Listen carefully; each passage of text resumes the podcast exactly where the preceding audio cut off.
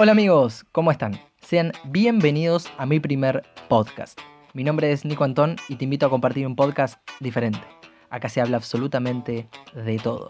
Y el principal protagonista sos vos. Actualidad, curiosidades, anécdotas y los debates más raros los encontrás acá. Habrá grandes invitados, palabras autorizadas y sobre todo no autorizadas. Suscríbete que te vas a sorprender. Nuevos episodios todos los martes. Escúchame por Spotify de tu celular o tu PC. Venite, porque ante todo se solicita la presencia de todos, por favor.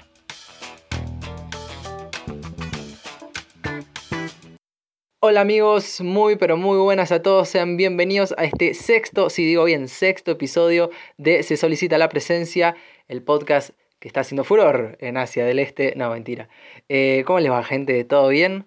Acá andamos, una semana más compartiendo con todos ustedes, una semana, eh, una más de la cuarentena que estamos pasando todos, tema que ya nos tiene las, ¿sí? Bien por el piso, y es hablar más de lo mismo. Así que vamos a dejar la cuarentena de un lado, vamos a hablar de la semana. Bueno, ustedes sabrán cómo pasaron su semana. Yo particularmente la empecé muy eh, en blanco. ¿No les pasa? suelen pasar muy, muy seguido esto, este último tiempo. Que me levanté el lunes. O sea, ya voy, voy con anticipación, dos, tres días, preparando el podcast para el martes. Mm, con alguna idea que, que puede venirse a la cabeza. Si se me viene algo, lo anoto en un blog de notas o me lo anoto en una, carpeta que tengo con todos los episodios como para guardar la idea por si se me olvida o lo grabo o algo de ayuda de memoria o un disparador, algo que diga que, bueno, esto, de esto puedo hablar el martes que pero no me pasó esta semana. El domingo nada, digo, bueno, tengo todo el lunes para hacerlo, el lunes nada. Digo, fuck. ¿Qué onda? Digo, bueno, lo hago el martes, lo subo el mismo martes, porque estoy, estoy bloqueado. La verdad estaba bloqueado. Pasó el martes y nada, y estamos, hoy lo estoy grabando hoy miércoles, ya me pasé un día de la fecha. Esto se sube con una regularidad eh, que tampoco es tan exigente, pero bueno, uno trata de que sean todos los martes en este caso, como para que haya cierta regularidad. Pero bueno, la motivación está baja esta semana, estuvo muy baja, la creatividad no estuvo a la orden del día.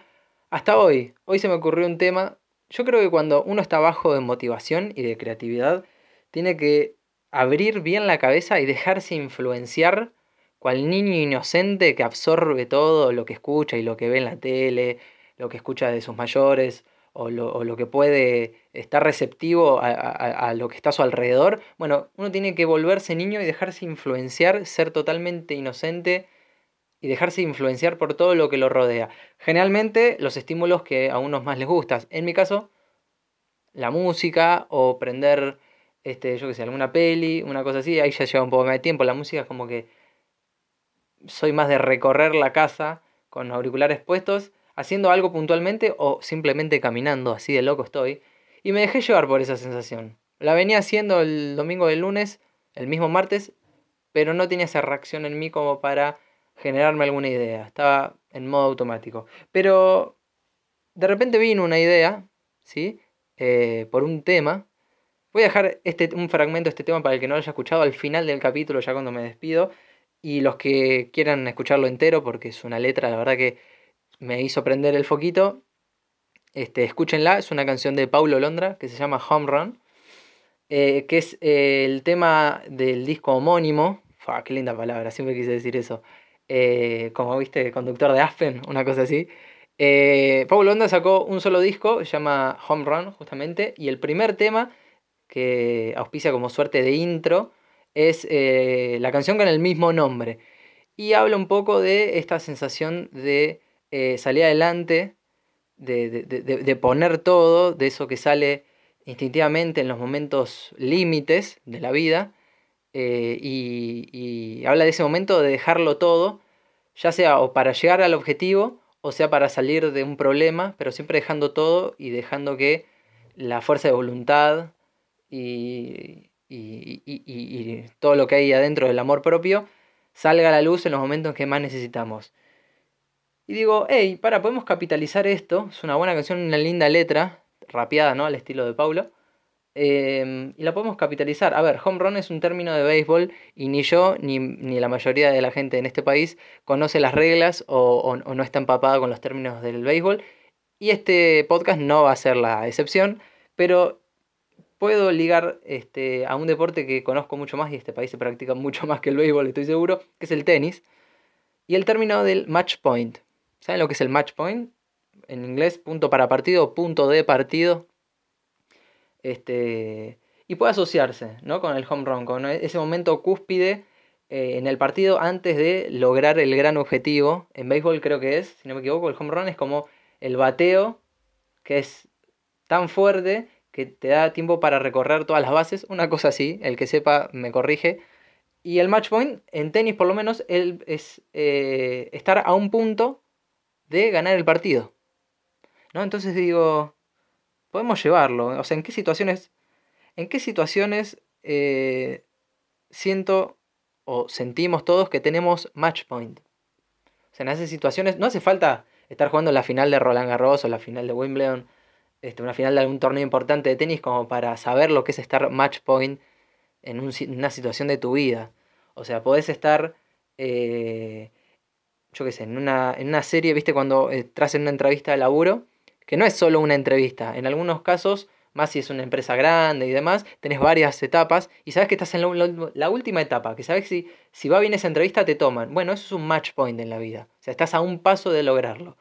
O estás eh, a una materia de recibirte o a una materia de terminar un cuatrimestre o a un parcial de aprobar esa materia anual que te tenía ahí, que es la más difícil de la carrera, bueno, estás a un, estás a un paso. Eso es estar match point. todavía no lo lograste, pero te, te preparás para estar en ese match point. Ahora, podemos estar, estar en situación de match point, pero match point en contra. O sea, podemos estar a un punto o a tiro de perder el partido. ¿Sí? Y necesaria, no necesariamente tiene que ser una situación contraria. Es más, a ver, en tenis sí es contraria, ¿sí? Porque estás ganando o estás perdiendo, es, es muy fácil. Pero lo puedes ver también como eh, en el ejemplo que puse de las entrevistas, bueno, estás a una entrevista de por ahí no quedar. ¿Entendés? Es como el lado pesimista, es como el vaso medio lleno. Pero tampoco quiero enfocar tanto en eso del optimismo y el... O sea, va por ahí, pero no, no, no quiero puntualizar eso del vaso medio vacío, medio lleno. Em, quiero hablar en el momento en el que tenés match point, a favor o en contra, de las presiones. Háblese de las presiones propias y de las ajenas. O sea, de la autodestrucción que puede llegar a generar en vos con una presión llevada al extremo. ¿Sí? Ese, no, no podés, uy, qué cagón que sos, uy, no vas a poder. Estás ahí y, y, te empieza a comer esa, esa, presión de, uy, pero ¿qué voy a hacer si pierdo? ¿Y qué hago si pierdo? Me mato. ¿Entendés? ¿Qué hago si cierro este punto? ¿Qué hago si no entro? ¿Llegué hasta acá para perder? Entonces te, empieza a comer esa presión. Esas son las propias. Después están las ajenas, que pueden materializarse. O sea, puede ser en un partido de tenis, por ejemplo, la gente gritando y, poniendo bien caldeada la cancha o lo que sea. O puede ser una presión ajena este, que uno imagina, como el que dirán. ¿No? Uy, pero pasé cinco entrevistas, se lo dije a toda la familia, estaban todos re entusiasmados. Uy, ¿qué pasa si, si no quedo? Me van a mirar como diciendo, pero sos tarado, ya hasta acá y no, ¿entendés? Por ahí no, no está pasando eso, por ahí tu familia o, o, esos que saben de esa situación no, no te ejercen esa presión. Quizás sí, pero quizás te lo imaginás. Entonces esas presiones juegan tanto, vamos a repetir, teniendo match point a favor o teniendo match point en contra. O sea, a punto de lograrlo o a punto de fracasar, por, entre comillas. Y también es esa situación que tiene que ver con la presión de sentirse, como digo, al borde. Estás al borde de la situación. Tanto para lograr lo que crees como para que se caiga todo y se haga pedazos. ¿Sí? Es perder o ganar. Estás en esa situación y la presión te come. Y pasan muchas situaciones de la vida. Bueno, enumeré un par, la entrevista de laburo, eh, un parcial, pero puede ser para un montón de cosas en los que sentís que estás en el momento límite y es, como dicen, plata o mierda. ¿Sí? si lo trazamos con la analogía deportiva, tenés, tenés match point eh, a favor. Si erras el. si perdés el punto, no perdés el partido, pero perdiste una posibilidad para ganarlo. Y eso, en la historia del tenis, el que no ve, el que no, no tiene mucha idea, ha sido motivos de alguien que estuvo tres veces match point arriba y después terminó perdiendo el partido por la misma presión. Porque dijo, uy, tuve tres posibilidades y no las aproveché. Y ahí empiezan las presiones del entorno, las presiones propias, la autodestrucción, el, uy, ya perdí tres posibilidades. ¿Entendés? Te empieza a agarrar ese miedo que te come y muchas veces terminas perdiendo el partido por esas presiones, estando a un tiro de ganar. A ver, quiero que quede muy claro, tanto en la analogía que estoy trazando con el, con el tenis como para la vida. Perder es un episodio, es, un, es una posibilidad totalmente posible. No tenemos que mentalizarnos en eso. Pero de eso vamos a hablar más adelante. Así como están las presiones, también existe eso que se llama autoconfianza y fuerza interior en las fuerzas límites, en las situaciones límites, cuando estamos match point arriba. Es confiar en tu capacidad, confiar en que podés, ¿sí? Darte valor los tenistas hacen mucho de él hablar para adentro. Algunos se exteriorizan cuando ganan un punto, pero cuando estás ahí en la situación de todavía no lo ganaste, pero estás a un punto, estás a un punto de ganar el campeonato de tu vida, y por dentro estás, yo puedo, dale que puedo, ve hasta donde llegaste, puedes un poquito más. ¿Sí? Te vas como envalentonando, te vas inyectando de algo, uff, algo tremendo y está, la gente gritando a tu alrededor. Imagínatelo un toque. O sea, cerrar los ojos como lo estoy cerrando yo ahora. Si no te gusta el tenis, poné cualquier ejemplo de los que di o de los que se te vienen a la cabeza y estás ahí, a un punto de ganarlo todo. La presión de afuera te come, la hinchada, tu familia, los profesores, los de recursos humanos, están ahí mirándote. Y vos, dale, yo puedo. No vas a aflojar ahora. Vos sos capaz. Ya hasta acá. Un punto más. Un pasito más. Vos podés. Es llenarte esa confianza. También rodearte o sentir que tenés el apoyo de la gente que amás, la gente que querés, la que te dijo, suerte hoy, hoy vas a rendir bien, hoy conseguís el laburo, hoy ganas el partido. ¿Sí? Saber que también lo estás haciendo por ellos y para ellos. Porque si a vos te va bien, ellos son felices también y vos querés la felicidad en ellos. Entonces, dale, yo puedo. ¿Sí? Estamos con los ojos cerrados, estamos imaginando. Pensar en eso que te llena. Pensar en eso que te hizo ir por ese objetivo. Yo quiero este laburo. Bueno, es lo que me va a hacer feliz y bueno, entonces a full, con todo, yo puedo. ¿Sí? Te repetís para adentro. Y también algo muy importante es más allá de no exteriorizarlo tanto, porque tampoco, porque hay cosas que te puede llegar eh, a jugar a favor, pero tampoco tapar o escaparle al miedo y los nervios, enfrentarlos. No es un no estoy nervioso. Es obvio que estás nervioso, es una situación límite y estás a punto de lograr este o estás a punto de llegar a perderlo todo y estás en ese punto límite en el que tenés que actuar y que te salga bien en lo posible y miedo y nervios va a haber sí o sí, no los trates de ocultar. ¿Sí? Trata de manejarlos, enfrentarlos. suspirás, que pasen. ¿Sí? Yo puedo. Que la capacidad y la valentía sean más fuertes que ese miedo y nervios que son totalmente normales. El que, tiene, el que no tiene miedo y nervios, primero está mintiendo, no es humano, no, no sabe esa satisfacción que se siente lograr algo en lo que estabas súper nervioso, tenías un miedo terrible, estabas cagado hasta las patas y lo lograste y un, es el goce el doble. Y ustedes, ustedes, ustedes todos tuvimos un match point en la vida en, el que ganamos o perdimos, igual nos divertimos, no, lo tenía que decir, en el que ganamos y no, y estamos re nerviosos y aprobar ese parcial que estabas, que no, no podías más que te ibas por el inodoro y lograrlo, ¿sí? Pero ¿qué pasa después? Match point, perfecto. Pico la pelota, tac, tac, tac. Tiro para arriba, saque. Se juega al punto. ¿Y qué pasa después de eso? O sea, enfrenté mis miedos, confío en mi capacidad, la gente que me quiere alrededor apoyándome, pensando en eso que me llena. Dale, vos podés, sí, sí, sí. Bueno, pero levantaste la pelotita, le diste un raquetazo, saque, y empezó el punto. ¿Sí? Y la hora de la verdad, listo. El momento de prepararse ya terminó, empezó el punto, empezó la entrevista, empezó el parcial. O ya entregaste y no sabes cómo te va a ir todavía. Como mencioné antes, vienen dos posibilidades, porque esto es 50 y 50. ¿Lo logras o no lo logras? Es un extremismo, no es un paralelismo que estamos trazando. Obviamente hay situaciones en la vida en que hay grises, no es solo ganar o perder. Pero estamos hablando del match point. Estamos hablando de eh, con el punto, ganás el partido o perdés. O perdés el punto. ¿no? Es ganar o perder el punto. Pero es una situación límite como un punto para partido. Hay dos realidades posibles. Ganar o perder. La victoria o la derrota. Es así. No se puede escapar a eso. Porque hay veces que en una situación límite nos encontramos.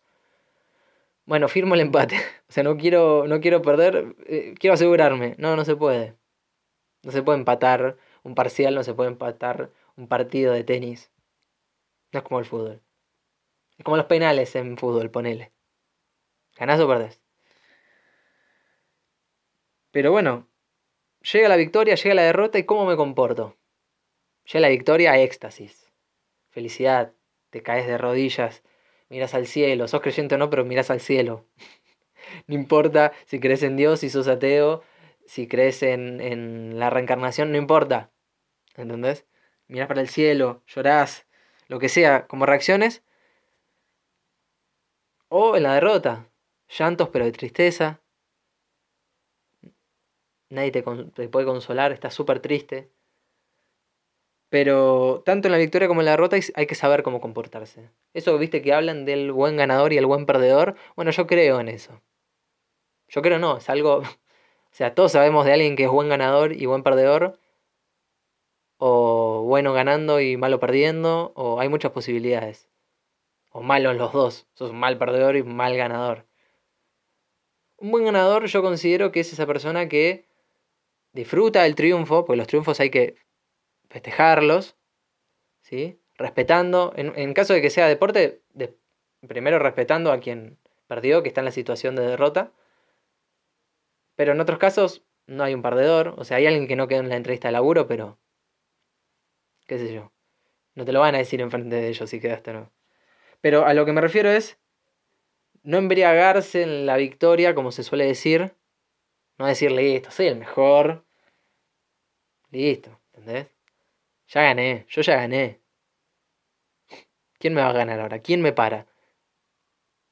Hay un quien me para de, autoconfianza y hay un quien me para de soberbia, que ya cruza este otro lado que es el mal ganador, cuando ya se entra en la soberbia. Y después está la otra etapa que es la derrota. ¿Cómo ser un buen perdedor? ¿Cómo ser un buen perdedor? ¿Sí? Punto número uno, aceptando la derrota como un episodio posible. Segundo, no sentirte un fracasado, que fracasaste. Llegaste hasta esa instancia, llegaste hasta una final. Llegaste hasta la última etapa de la entrevista de laburo. Algo tenés. Y si quedaste en la primera etapa, y bueno, es porque algo te está faltando, es un plus. Y tenés que capitalizar la derrota, aprender de los errores, o de eso que, no, que, no, que, no, que no te hizo lograr el objetivo, y capitalizarlo. Los errores o las derrotas hay que capitalizarlas. Y hay una serie barra película en Netflix que habla de que ganar es fácil, pero perder no tanto. Y es una, una frase que mm, me, gusta, me gusta particularmente porque no está hablando de que llegar a la victoria es fácil porque hay todo un trabajo detrás. Habla de que el hecho de ganar es fácil de manejar. O sea, es, es más fácil ser un buen ganador que un buen perdedor. Porque uno en la derrota se siente un fracasado, está lleno de ira, depende cómo te pegue. Pero es más fácil ser un buen ganador, más allá de que haya malos ganadores. Este, entonces hay que aprender a capitalizar esa derrota, capitalizar ese momento en el que te equivocaste y no pudiste lograr el objetivo, no pudiste aprobar el parcial y te faltó un plus, pero siempre hay una segunda chance. ¿Sí? Quizás no la misma chance, porque hay, a ver, un partido de tenis, un parcial, y tenés el año que viene el torneo que viene, o tenés el parcial, perderías un año más, pero lo tenés la posibilidad, la misma posibilidad. Ahora hay situaciones en las que no tenés la misma chance, como que el tren, viste, la del tren pasa una sola vez en la vida, que no comparto tanto, pero poner esas situaciones que se da una vez, bueno, pero por ahí tengo revancha en otra cosa. ¿Sí? Y si no es otra cosa, siempre vendrá otra. Siempre hay trenes pasando. Pasa que hay que... No es que el tren pasa solo una vez en la vida. Y hay que ir a otra estación y sacar el boleto también, para que el tren vuelva a pasar. ¿Me seguís? No pasa una sola vez en la vida. Quizás haya oportunidades que y no se te presentan de vuelta. Pero hay otras cosas. ¿Quién dijo que solo ese tren nos teníamos que tomar? O solo ese tren nos podemos tomar. Que eso va a ser nuestro, nuestro camino. Nuestro destino, digamos. El destino que nosotros, este, por el cual trabajamos y a la cual apuntamos y la vida nos va llevando a cosas nuevas también.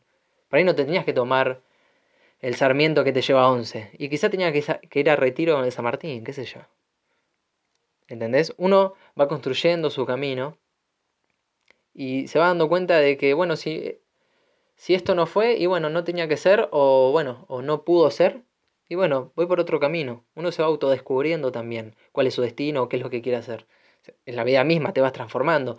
En, episodios anteriores hemos hablado del tema de la frustración, hemos tocado eh, el amor propio, eh, y todo tiene que ver con eso, o sea, no quedarte con ese tren que se te fue y te pasas lamentando toda tu vida de ese tren que, te fue, que se te fue y tu historia, tu anécdota de cabecera, la que contás ahí medio borracho en los bares, este, como ese borracho que se lamenta por un amor perdido y bueno, y tu historia va a ser siempre de eh, ese torneo que no pudiste ganar y que te marcó de por vida. Ahora, ¿ves? Mira la diferencia. Eso es un fracaso. El quedarse estancado, eso es un fracaso, no perder. Perder no es un fracaso, perder perdemos todos más veces de la que ganamos. No conozco a nadie del mundo, y pone, si trazamos una analogía deportiva de vuelta, no conozco un solo deportista que haya ganado más en su vida de lo que perdió. Imposible. Hay gente más ganadora, los más ganadores, el que más títulos tiene. Sí, pero si te fijas en su historial de partidos, perdió más de los que ganó. Siempre. Pasa que hay gente que hace proezas y ha ganado mucho y ha tenido una fuerza de voluntad tal y han tenido un talento tal que han sabido ganar mucho también. Pero porque si ganan mucho es porque han sabido perder y porque saben ganar también. No solo saben ganar saben aplicar las cosas para ganar, sino que son buenos ganadores. Esto que hablábamos antes. Entonces, repasemos. Ser un, buen ganador y ser un buen perdedor, más que nada, para saber capitalizar eso y poder intentarlo la siguiente. Y poder ganar. Y así como hablábamos de que cuando estás nervioso y cuando tenés miedo y ganás, el goce es el doble, ¿sí? Porque conseguiste algo con sufrimiento de por medio y demás, y con sacrificio, y con situaciones y sensaciones encontradas.